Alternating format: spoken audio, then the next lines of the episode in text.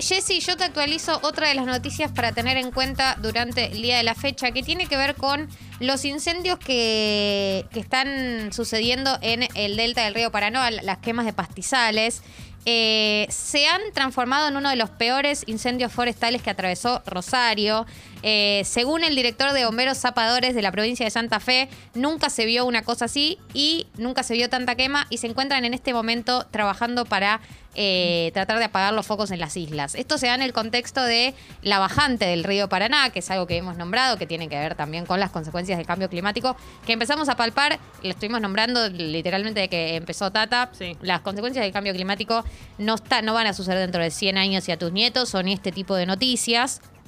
Y que tiene que ver eh, con dos, o sea, se unen en general eh, algún contexto climático, como puede ser las sequías, como puede ser la falta de lluvia, eh, con eh, el- la, acción humana, digamos, que tiene que ver con que también se queman humedales para utilizar después esa tierra para eh, cultivar o para algún tipo de actividad productiva. Entonces, en este contexto, ya, ya se había, ya había habido incendios en el delta del Paraná durante el 2020, eh, recordemos.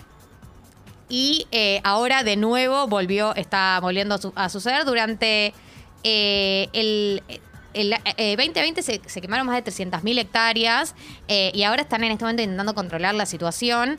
Eh, acá una de las declaraciones que daban era que eh, contaba, eh, digamos, eh, contaba esta, esta misma persona que les decía que, que hablaba de eh, la quema, el director de los bomberos zapadores de la provincia de Santa Fe, eh, dijo que una de las principales causas de los incendios son la sequía y la gente que prende fuego sin tomar dimensión del daño que le está generando al ambiente y a las personas. Esta, digamos, este nuevo evento de, la nueva quema también se enmarca dentro de eh, las, los reclamos que hay porque se sancione la ley de humedales. Esto hace un par de semanas lo hablamos cuando hubo una marcha eh, que fue de Plaza de Mayo Congreso hace dos semanas que eh, la, la fomentó la multisectorial Humedales Rosario, pero que fueron distintas agrupaciones ambientales. que recordemos está en comisiones de diputados. Se tiene que tratar todavía Está cajoneada la Comisión de Agricultura y Ganadería, se tiene que tratar en dos comisiones más y recién cuando se trata en comisiones, ahí pasa para que sea votada en diputados. Es una ley que está ca- cajoneada adrede porque ya se intentó tratar en el 2013, eh, perdió estatus parlamentario en el 2015 y en el año 2016 se volvió a frenar eh, hasta que en el 2019, o sea, en el 2016 lo volvieron a intentar, 2019 vuelve a frenarse definitivamente. El año pasado volvió a avanzar y ahora de nuevo lo mismo, digo. Que, además la ley de humedales no, eh, no tiene que ver con prohibir la actividad humana, ni, ni con prohibir la actividad económica, ni que la gente no pueda hacer uso de los humedales, sino que literalmente eh, lo que plantea es que hay que clasificar a los humedales de todo el país con información de cada una para saber eh, digamos, para poder legislar la posibilidad de producción con los mecanismos adecuados de protección y control. O sea, es calificar a los humedales para saber de qué manera intervenir para que no te excedas, para, para no eh, quemar el, terreno que no se pueda volver a usar, digo, para saber las condiciones y en qué condiciones poder realizar la actividad productiva sin hacerle un daño al ambiente que sea eh, definitivo, digamos. Entonces, en este marco, eh, vuelve a estar, eh, volvió a haber una manifestación el día de ayer que un grupo de agrupaciones ambientales cortaron, el puente Rosario Victoria eh, por estos eh, nuevos incendios y reclamaron de nuevo por la ley de humedales.